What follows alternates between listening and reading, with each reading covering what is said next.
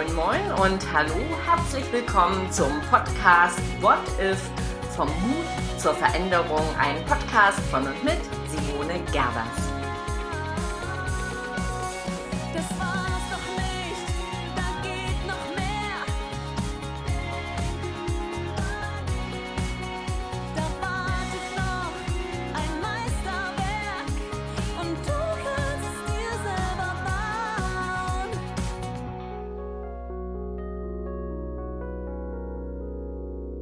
Hier ist sie, die Folge Nummer 4. Ich möchte heute mit euch über Demut sprechen. Ja, Demut. Warum sollten wir über Demut reden? Was mir ganz oft passiert, ähm, und das sind zwei Gedanken, die ich mit euch teilen möchte. Zum einen ist es so, dass immer wieder in Unternehmen, in Change-Prozessen, wenn ich mit ja, Unternehmern oder auch mit Führungskräften spreche und äh, wenn es um das Thema Mut geht, ich dann das Thema Demut ja thematisiere und mit aufnehmen möchte, dann kriege ich so Sachen gesagt wie, ja, Mut ist doch eine total veraltete Tugend. Mut ist nicht zeitgemäß und ähm, ja, es geht ja nicht um sich unterzuordnen oder zu dienen. Das sind alles so Diskussionen und ähm, das ist der eine Punkt. Und zum anderen erlebe ich eine Welt, in der Erfolg aus meiner Sicht anders interpretiert werden sollte, weil kein Mut ohne Demut. Und ja, da möchte ich jetzt mit euch drüber sprechen. Vielleicht mal zum ersten. Demut kommt wirklich vom Mut zum Dienen. Also ähm, das habe ich mir nicht gerade ausgedacht. Ähm, das ist altdeutsch und heißt eben der Mut zum Dienen. Und ja, wenn wir jetzt mal in den Führungsalltag gehen und da vielleicht mal hingucken, Mut zum Dienen finde ich angemessen, weil wenn ich Führung auf Augenhöhe ja betreiben möchte, wenn ich gerade in Zeiten der Komplexität in agilen Formen zusammenarbeiten möchte, dann ist es auch vollkommen okay, dass ich als Führungskraft dazu da bin, meinen Mitarbeitern zu ermöglichen, dass sie genau ihren Job so machen können, wie er gemacht werden soll, dass sie alle Voraussetzungen und Ressourcen haben und dass ich ihnen den Rücken frei halte. Und in diesem Moment bin ich eben nicht nur vorn und ja, Vorbild, sondern ich bin gleichzeitig auch jemand, der sich zurücknehmen kann, der andere wirken lassen kann, gestalten lassen kann und der weiß, dass Führung bedeutet, ich habe eine Rolle und damit, damit diese Macht äh, nur geliehen. Also ich habe die übertragen bekommen, solange ich diese Rolle ausführe. Ich habe die nicht in persona, sondern das Unternehmen, die Organisation hat mir diese Rolle übertragen. Und ja, in diesem Sinne ist es eigentlich auch ganz klar, dass wir da einen Schritt zurücktreten dürfen. Ja, und zum anderen ist es ja so, wenn ich mich mit Mut beschäftige, ist ja die Frage, wie grenzen wir das ab? Wann wird aus Mut Übermut? Oder wann wird aus Mut Hochmut? Was ist überhaupt noch mutig? Und ähm, da bin ich sehr überzeugt, dass wir uns den Begriff des Erfolges mal vornehmen sollten. Und ich möchte das heute in diesem kurzen Mut-Quickie mal versuchen, so kurz wie möglich. Ähm, dieses einfach machen. Wir müssen nur wollen. Dieses ganze Chaka, dieses ähm, Mach es einfach, ist aus meiner Sicht ein ganz falsches Signal.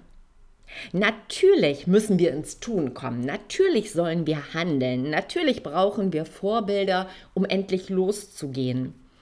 Aber dieses Einfachmachen und ähm, dieser Machbarkeitswahn, das ist eben auch das, was ich wahrnehme, ähm, bildet Erfolg so ab, dass man glauben könnte, das Leben oder der Sinn des Lebens besteht darum, ganz oben auf dem Siegertreppchen zu stehen Mm, alles andere wird ausgeblendet. Ähm, der Weg zum Ziel, also dort, wo man wirklich gestaltet, dort, wo man Freude hat, dort, wo ja das Neue entsteht, darum scheint es gar nicht zu gehen, sondern es geht eher darum, immer oben zu sein. Und wir sehen das vielleicht auch bei Sportlern oder Politikern oder überhaupt Künstlern, wenn die lange Zeit vom Erfolg sehr verwöhnt waren und in den Schlagzeilen, Titelblättern und in den schönen bunten Magazinen immer ja abgebildet wurden, gepriesen wurden und oben auf dem Siegertreppchen gefeiert werden, wenn die irgendwann mal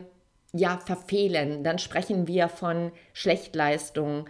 Wir sprechen ja, manchmal schütten wir auch Häme aus oder ähm, verurteilen. Also es ist nicht akzeptiert, ähm, dass jemand, der schon den Erfolg hat, ähm, auch Zeiten hat, wo er sich wieder neu ausprobiert oder wo er auch mal eine Krise haben kann. Also das wird negiert und das passt nicht zu diesem gesellschaftlichen Begriff des ganz Obenseins, des Erfolgreichseins. Und ich glaube auch, dass dadurch äh, resultiert, dass wir Menschen eher geneigt sind, die schönen Seiten zu zeigen. Also schaut euch Facebook an, noch äh, schlimmer finde ich es Instagram. Wir sehen wirklich nur das ganz, ganz tolle Leben. Und ähm, Menschen, die sich dann nicht auf der Siegerseite fühlen, Menschen, die ja gerade nicht gute Zeiten erleben. Und das ist völlig normal, das haben wir doch alle. Also wir können unser jeder Leben anschauen. Das bedeutet doch nicht immer nur strahlen, das bedeutet doch nicht immer nur glücklich, erfolgreich sein und ganz oben. Und das kann Menschen, die ja gerade mal, Lebenskrise ist vielleicht ähm, sogar übertrieben, aber auch mal in einer Phase sind, wo es eben nicht so, so toll ist, dass die sich nicht gut fühlen, also dass die unter Druck geraten. Es ist nicht umsonst so, dass es nie zuvor so viele Stresserkrankungen gab, die natürlich auch ins Organische gehen können, Bluthochdruck, Herzinfarkte, Schlaganfall, dass wir nie so viele Stresserkrankungen, noch psychische Erkrankungen, Burnout, Depressionen hatten die in der jetzigen Zeit. Und wenn wir mal denken, die Nachkriegsgeneration, was haben die für Druck gehabt oder wie hart mussten die arbeiten? Ähm, damals war das eben nicht so, weil dieser Erfolgsgedanke, dieses immer gewinnen zu müssen, das geht nicht, gibt es nicht, ähm, ist ja erst in dieser Chaka-Generation entstanden. Ne? Also begründet ist es meines Erachtens nach wirklich ähm, mit dem Begriff der Leistungsgesellschaft, den ich mittlerweile gar nicht mehr so toll finde, ähm, weil im 19. Jahrhundert fingen wir an, als dieses Maschinenzeitalter dann da war, Menschen zu vergleichen mit ja, Motoren. Also der Körper wurde mit dem Motor irgendwie gleichgesetzt, einer Konstruktion zumindest. Und die Arbeitswissenschaften entstanden. Ich habe übrigens Wirtschaftswissenschaften, Schwerpunkt Arbeitswissenschaften studiert. Und ähm, Leistung wurde bewertet. Also Arbeitsergebnis nach Zeit, Arbeit wurde nach Zeit bewertet und das wurde immer weiter verfeinert. Dem ist ja erstmal nichts entgegenzusetzen und auch bei der Technisierung, die damals herrschte, also ganz viel Fließbandproduktion und äh, ganz viele gleiche Prozesse, dann war das auch ganz toll. Aber äh, es hat sich halt irgendwann verselbstständigt und ist auf Bereiche übergegangen, wo es nicht hingehört. Und ich glaube noch viel schlimmer, mh, hm, oder ich muss erst mal unterbrechen, nicht, dass jetzt der Eindruck entsteht, ich finde Leistungen nicht toll. Also ich bin Sportlerin, ich war schon in Jugend- und in Kindheitszeiten sehr leistungsorientiert. Ich ähm, habe gerne an sportlichen Wettkämpfen teilgenommen. Ich bin ambitionierte Läuferin und ähm, ja überhaupt in der Leichtathletik früher zu Hause gewesen. Und überhaupt finde ich, Leistung ist ein hoher gesellschaftlicher Wert wenn er auch ein Wofür hat. Also nicht nur das Warum für mich, sondern wenn der Sinn stiftet. Wenn wir aber irgendwann anfangen, diesen Leistungsbegriff, so wie ich den gerade beschrieben habe, in der Bewertung von Arbeit zu dem Wert unserer selbst zu machen, das heißt, wenn wir nicht mehr sind als nur das, was wir gerade an Arbeit geleistet haben, dann verschiebt sich etwas. Und das kann halt diese ganzen negativen Auswirkungen haben, worüber ich erst gerade sprach. Also wir können in Minderwertigkeit abgeleiten, wir können depressiv werden, wir können aber auch nur mega gestresst sein und uns nicht gut fühlen. Und wenn ich sage, wir sollten doch demütiger sein, wenn ich sage, kein Mut ohne Demut, dann geht es wieder um das Thema Mut, du selbst zu sein. Und das bedeutet für mich eben, mach dein Ding. Und mach dein Ding bedeutet letztlich, wenn ich dieses einfach machen erweitere, ja, geh los, wenn du weißt, was du wirklich, wirklich willst, wenn du dein Warum kennst, wenn du die Kompetenzen dir erworben hast, die du dazu brauchst, geh los, aber nimm dich bitte nicht so wichtig. Nimm dich nicht so wichtig. Und dieses Nimm dich nicht so wichtig, das habe ich selbst irgendwann mal gelernt, nämlich in dem Moment, als ich ja spätestens vor drei Jahren war das, als ich selber die Diagnose einer Krebserkrankung bekam und ich dann so bei mir dachte, ich will leben.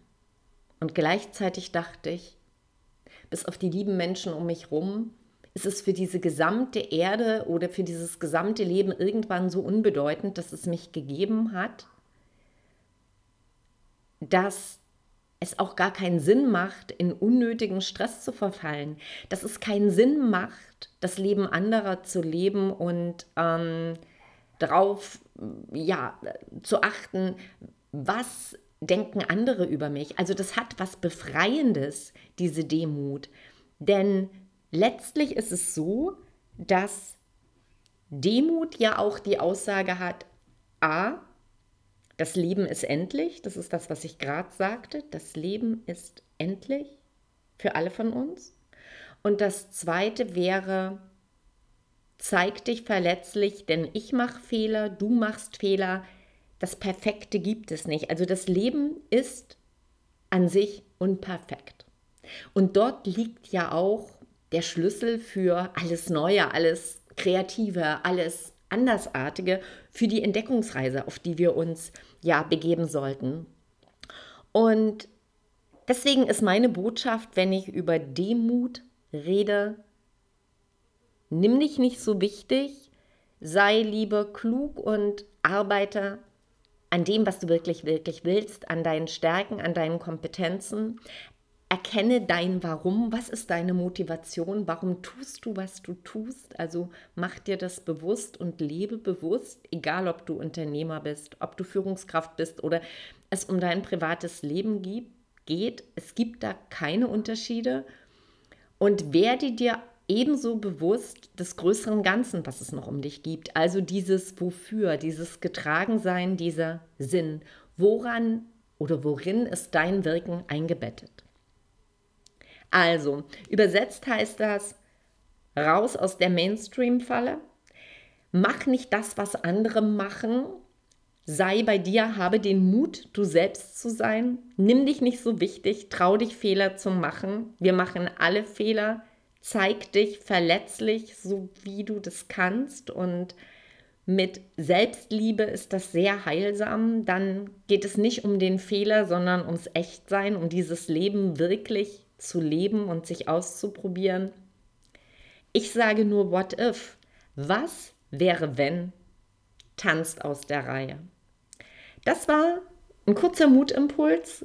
Kein Mut ohne Demut. Ich freue mich ganz doll, wenn du einen Impuls dazu hast, wenn du mit mir zu meiner ja, Idee, zu meinen Gedanken weiter diskutierst, egal ob in meinem Blog www.coachingforchange.eu/blog oder vielleicht auch so mit mir Kontakt aufnimmst oder meinetwegen auch unter diesem Podcast ähm, ja einen Kommentar hinterlässt. Ich freue mich in jedem Fall von dir zu hören. Ich freue mich natürlich auch über eine Bewertung auf iTunes, weil nur so kann sich dieser Podcast auch weiter verbreiten. Dankeschön. What if? Deine Simone.